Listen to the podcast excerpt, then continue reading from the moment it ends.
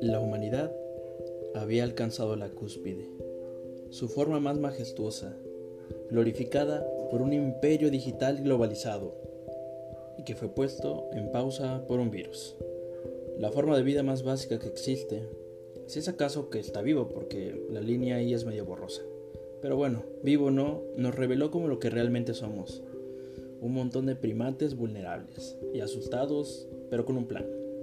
Así que nos encerramos y mientras expiraban las ingeniosas esperanzas de una década baja y deshonesta, las, porciones menos esenciales de la clase media se decían, qué horror, estar encerrado todo el día viendo una pantalla. Ahora mismo podría estar viajando todo incómodo para encerrarme 8 horas en una oficina viendo una pantalla mala, toda fea, y después regresar todo incómodo y agotado a mi casa a ver la pantalla buena. Es así. Eso sí que era vida, ¿no? Claramente nuestro problema no es la claustrofobia. No nos importa estar encerrados. El problema es estar solos. Después de todo, los primates son frágiles mamíferos sociales. Sí, eso somos. Hace muchos años, los homínidos más solitarios no sobrevivieron para pasar sus genes a la siguiente generación. Pero en tribu nuestros ancestros se reprodujeron y pasaron esta hambre social que los mantuvo vivos a la siguiente generación. Y a la siguiente, y a la siguiente, y a la siguiente. Y así, millones de años más tarde, no podemos evitar organizarnos en tribus. Y sí, sí, sí, sí, por eso le escribí a mi ex, no soy yo, es la evolución. Necesito formar mi tribu. claro. Pero esta soledad involuntaria nos presenta con una excelente oportunidad, quizás la mejor que hayas tenido en toda tu vida, o al menos la más importante, la oportunidad de convertirte en ti mismo. Para que seamos honestos, dime qué tan seguido sientes que eres realmente tú mismo con tu familia. ¿Acaso ahí eres uno y en el trabajo eres otro? ¿Tus amigos y tu pareja conocen caras completamente distintas de ti, pero todos ellos conocen tu parte externa? Nadie se ha aventado un chapuzón al infinito universo interno que evitas todos los días y del que dejas salir solo las cosas que quieres mostrar a la gente a tu alrededor o a tu terapeuta. Tu conducta depende de la gente a tu alrededor, eso ya está establecido. Porque al frente de la cabeza tenemos estos displays emocionales para enviar y recibir una retroalimentación constante que moldea nuestras acciones y nuestras emociones. Y está chido, ok. La verdad, porque este proceso de vernos las caras y sentir cosas nos ahorra el esfuerzo espiritual de averiguar cómo ser y qué rayos hacer. Lo que está mal si hacemos o no, o lo que hacemos y a la gente a nuestro alrededor considera malo o nos hará sentir mal y lo dejamos de hacer.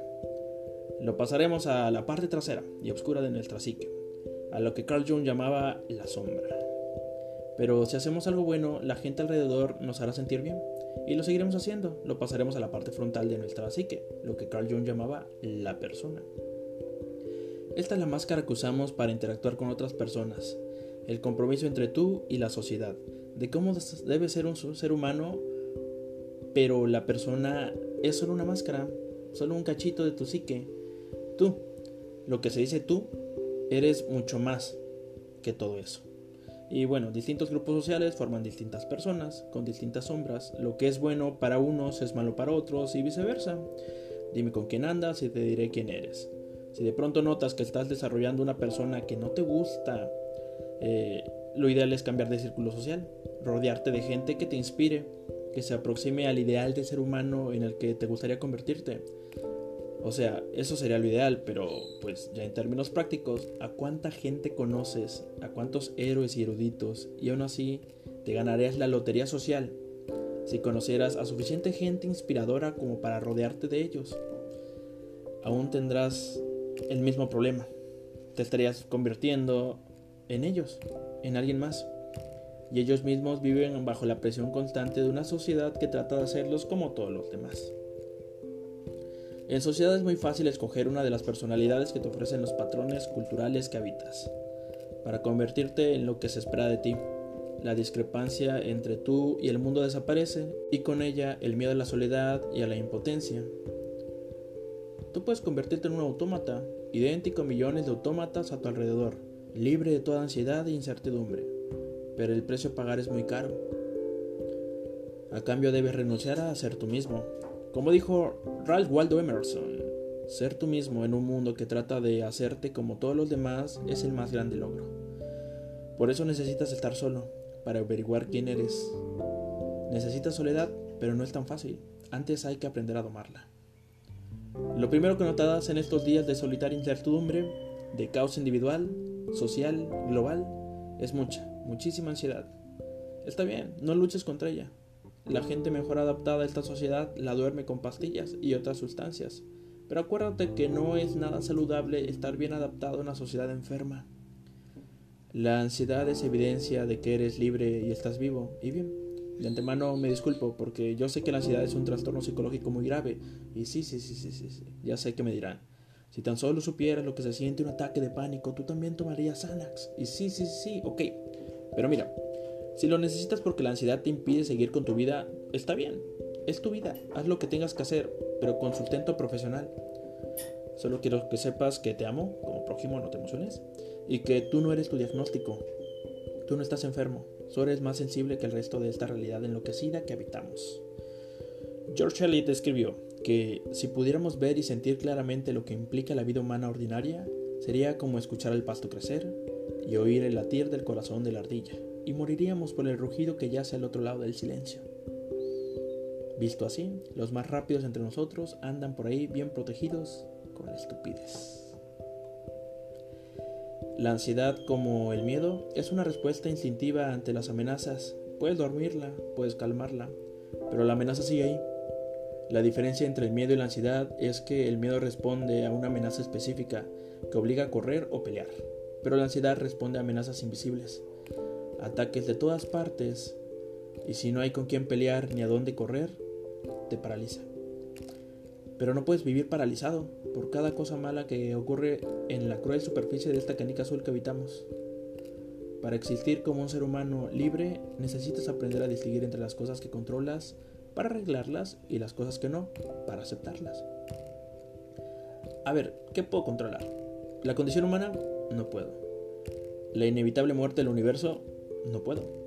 Mi inevitable muerte, no puedo. Los movimientos en la bolsa de valores, pues no, ¿qué más quisiera?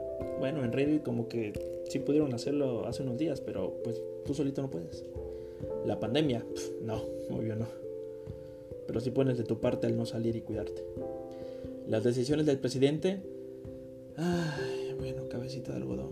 Podría pasarme toda la cuarentena tuiteando cosas iracundas en Twitter, pero pues al final del día no puedo.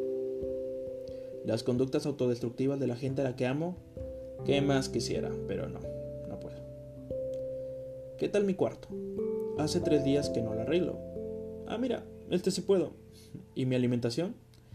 Pues tengo dos manitas y esta bolsa de pollito y vegetales que dice que sí puedo. ¿Y qué hay de esta preocupación constante por el diluvio de información terrible sobre cosas que están fuera de mi control?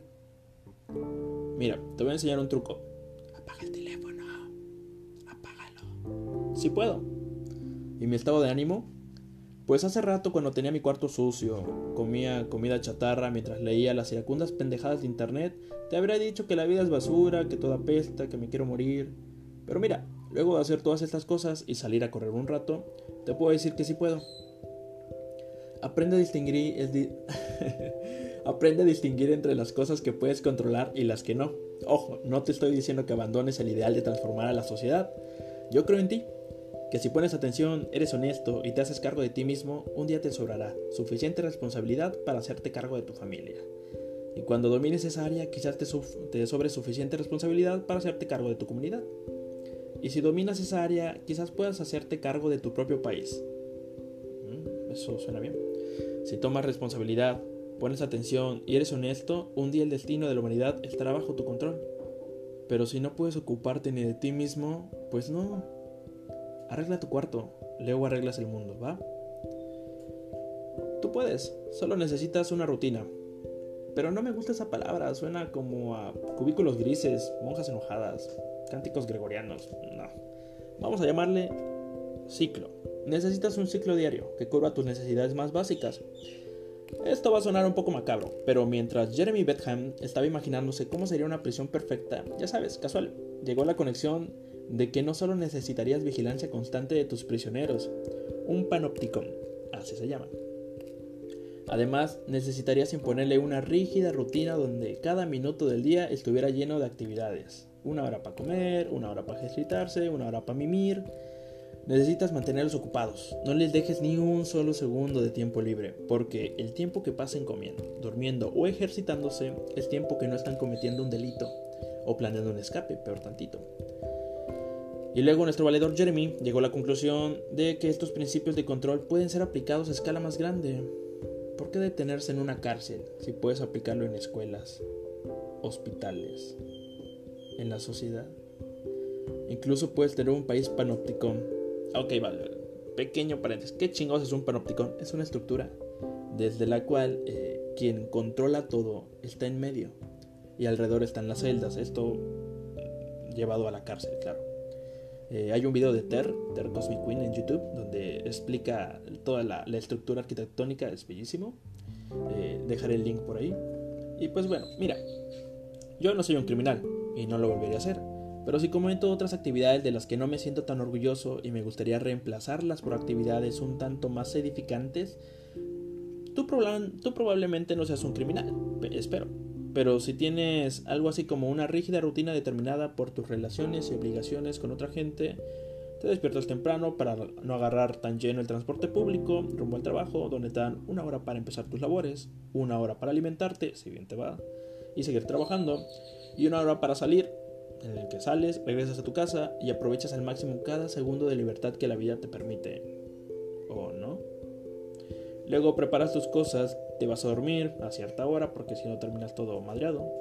Y al día siguiente haces todo exactamente igual. Otra vez. Pues bueno, ese es un ciclo. Y no lo determinaste tú, sino las circunstancias bajo las que existes. Tengo un amigo que en, alguna ocasión abandonó a la sociedad para no tener relaciones ni obligaciones con otra gente y ser completamente libre. Ajá.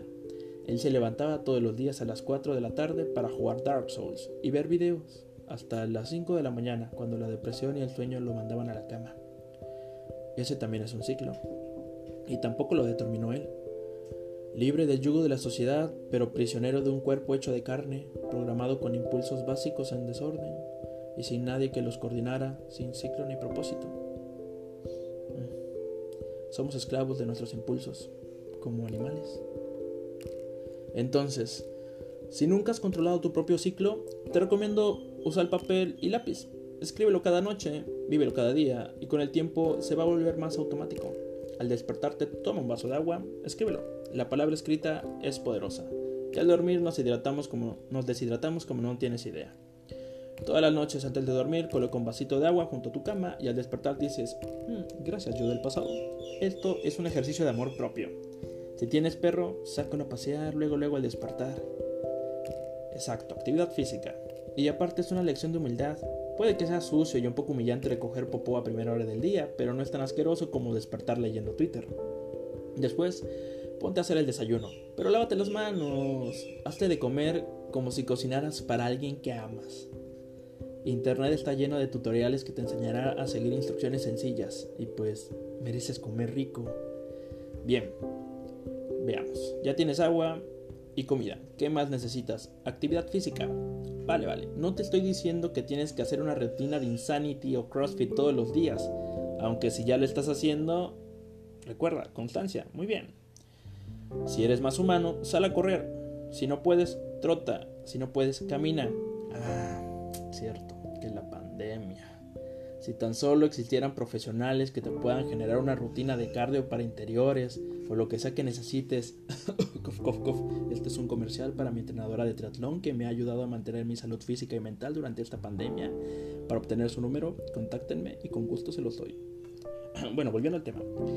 Tenemos cerebros y nuestros cerebros no evolucionaron para pelear con extraños en Internet y la actividad física tiene sus procesos sumamente complejos. Si al hombre primitivo se le aparecía un tigre, su cerebro liberaba cortisol y adrenalina. Podía correr o pelear, pero no iba a salir de ahí sin sudar. A través de la actividad física, su cuerpo se liberaba del estrés en las horas posteriores, sus centros de aprendizaje trabajarían más duro para recordar qué camino tomó, qué técnicas utilizó para mantenerse vivo, obvio. Y bueno, hoy el mundo está lleno de tigres imaginarios y no sabemos a dónde correr. Así que el cortisol se queda ahí, en nuestro sistema, y nos hace acumular grasa, adelgaza nuestra piel, aumenta nuestra presión arterial, nos pone de un humor terrible, provoca de cabeza, así que prueba alrededor del parque. Si no hay donde correr, quédate en tu casa y sigue las rutinas de mi entrenadora. Guiño, guiño. El punto es liberar estrés, activar la mente, fortalecer el sistema inmunológico y alcanzar ese estado en el que tu cerebro puede mantener sus funciones con tranquilidad. A la par en la que te ejercitas y alcanzas tu monólogo interno, hace que tu voz interior se calla, alcanzas el silencio y en un momento ya no piensas, ya no eres tú. Eres la sustancia eterna del universo fluyendo a través de tu forma de chango. Eres un caldo de quarks y gluones aglomerados. Qué belleza, ¿no? Ah, pero más tarde, al recordar ese momento de éxtasis en el que corrías al ritmo de tu canción favorita, piensas, ojalá que todo el mundo pudiera sentirse así de bien, al menos una vez en su vida. Ojalá. Siguiente punto, Báñate para no leer a chango. Y ya, eso es todo lo que necesitas, ¿no? ¿Qué más? Higiene mental. Sí, sí, sí, sí. Puede sonar a basura hippie, pero es tan importante como todo lo demás que ya te mencioné, claro. Quizás es lo más importante de la lista, de hecho. Así que mm, hay opciones. Medita. Hay cientos de tutoriales en todas las plataformas. O toma terapia. Hay tantas alternativas y formas de tomarla. Solo basta con googlearlo y encontrarás a muchos profesionales de la salud cerca de donde vives. Haz cursos que ayuden a tu yo interior y te llenen el alma. Y pues bueno, ya tienes agua, comida, ejercicio, higiene corporal y mental. Ahora solo queda dormir. Métele 8 horas de sueño como mínimo, porque está comprobado que la falta de sueño disminuye en tus funciones cognitivas y es una manera fácil de desencadenar un ataque psicótico. Ten cuidado, que si además te dedicas una hora para limpiar el espacio donde habitas, uff, quedó un muchísimo de, tiempo libre para hacer todo lo que quieras. Delinquir. No, no, no, no es cierto, es cierto. Escribe este ciclo para ayudarte. No para castigarte. Pero si te saltas un paso, si llegaste a otro muy tarde, si un día te sientes que no puedes más, más mira la lista, sigue el plan. Habrá días buenos y días muy malos, pero tú confía en el proceso. Confía en el proceso. Oye, hoy no hice tantas lagartijas como ayer. Oye, mis órganos internos me odian porque ganó la, me ganó la tentación y me comí una pizza entera de un jalón yo solito. Oye, no hay problema, somos humanos, mañana será otro día, pero recuerda, como te sientes ahora y confía en el proceso. Construir un ciclo toma días, semanas. La excelencia no es un acto, es un hábito. El punto de este ciclo, aparte de controlar la ansiedad, es ponerte en la mejor condición posible para que controle los espacios vacíos de tu agenda. Y pues bueno, eh, en ese espacio en el que queda libre es en el que nacen las grandes cosas. No hay una sola persona en el mundo que no esté sufriendo o dormida. Y la conducción humana, me temo, es sufrimiento puro. Pero cuando practiques una técnica que empuja tus propios límites hasta encontrarte en el área entre lo nuevo y lo que dominas, cuando caminas ese delgado sendero entre el caos y el orden, es como si dejaras de ser tú es como si de pronto el significado se manifestara a través de tus acciones y desde esa perspectiva la vida tiene sentido. Como dijo Friedrich Nietzsche, o como se pronuncie, hay alturas del alma desde las que incluso la tragedia deja de ser trágica. Y es en este camino entre el caos y el orden en el que surgen las obras, los inventos y descubrimientos que hacen la vida más tolerable, para uno mismo y para el resto de la humanidad. Por eso, toda la música que escuchaste en cuarentena las obras maestras, la tecnología moderna y la cura en contra de tantas enfermedades son obras de seres humanos formidables que hallaron su propósito en la línea entre el orden y el caos. Ellos invirtieron toda su energía y el camino les reveló su lugar en el mundo, porque no vivimos aislados, vivimos en una sociedad, como dijo el bromas. Y si nos aproximamos a la divinidad y nos encontramos, quizás lo mismo es para servir a la humanidad. Cualquier otra cosa son chaquetas mentales. La filosofía no existe para aburrir a la gente en las fiestas o para escribir textos académicos para otros académicos que por fuera dicen, eh, claro, me encantó la deconstrucción de la dialéctica en tu último trabajo sobre bla, bla, bla, bla, bla. Pero por dentro piensas, madre, yo tampoco entendí nada. La filosofía es el arte de vivir bien y hoy más que nunca el proyecto humano necesita que dejes de ser todos los demás y te conviertas en ti mismo y no, no por capricho, por supervivencia, por la paz, el futuro, porque la sociedad que entró a la pandemia no es la misma que saldrá de este caos. Necesitamos individuos libres que inventen nuevas formas de ser humanos y de estar vivos. Necesitamos individuos libres que nos ayuden a defender la divinidad humana y la dignidad humana. O como dijo Stefan Zweig, en estas épocas donde los valores más altos de la vida, nuestra paz, nuestra independencia, nuestros derechos básicos, todo lo que hace que nuestra existencia sea más pura, más bella, todo lo que la justifica, se sacrifican al demonio que habita en una docena de fanáticos e ideólogos. Los problemas del hombre que teme por su propia humanidad se reducen a la misma pregunta, ¿cómo permanecer libres? Libérate del sistema, después de la multitud y después de tus propios impulsos. Encuentra lo que amas y deja lo que te mate. Esa voz interior que te habla solo cuando estás en silencio, caminando por la línea entre el orden y el caos, y aquí, me temo, es donde nos separamos. El resto del camino es tuyo. Nadie puede acompañarte, nadie más puede vivir tu vida y nadie más puede decirte quién eres. Pon atención, di la verdad, duerme bien. No te preocupes, no sabemos lo suficiente para preocuparnos. Preocuparse es rezarle al diablo, es apostar en contra de uno mismo y al destino. Ten valor, ten esperanza, y pues nada, nos vemos del otro lado de la soledad a ver con qué mundo nos encontramos. Gracias.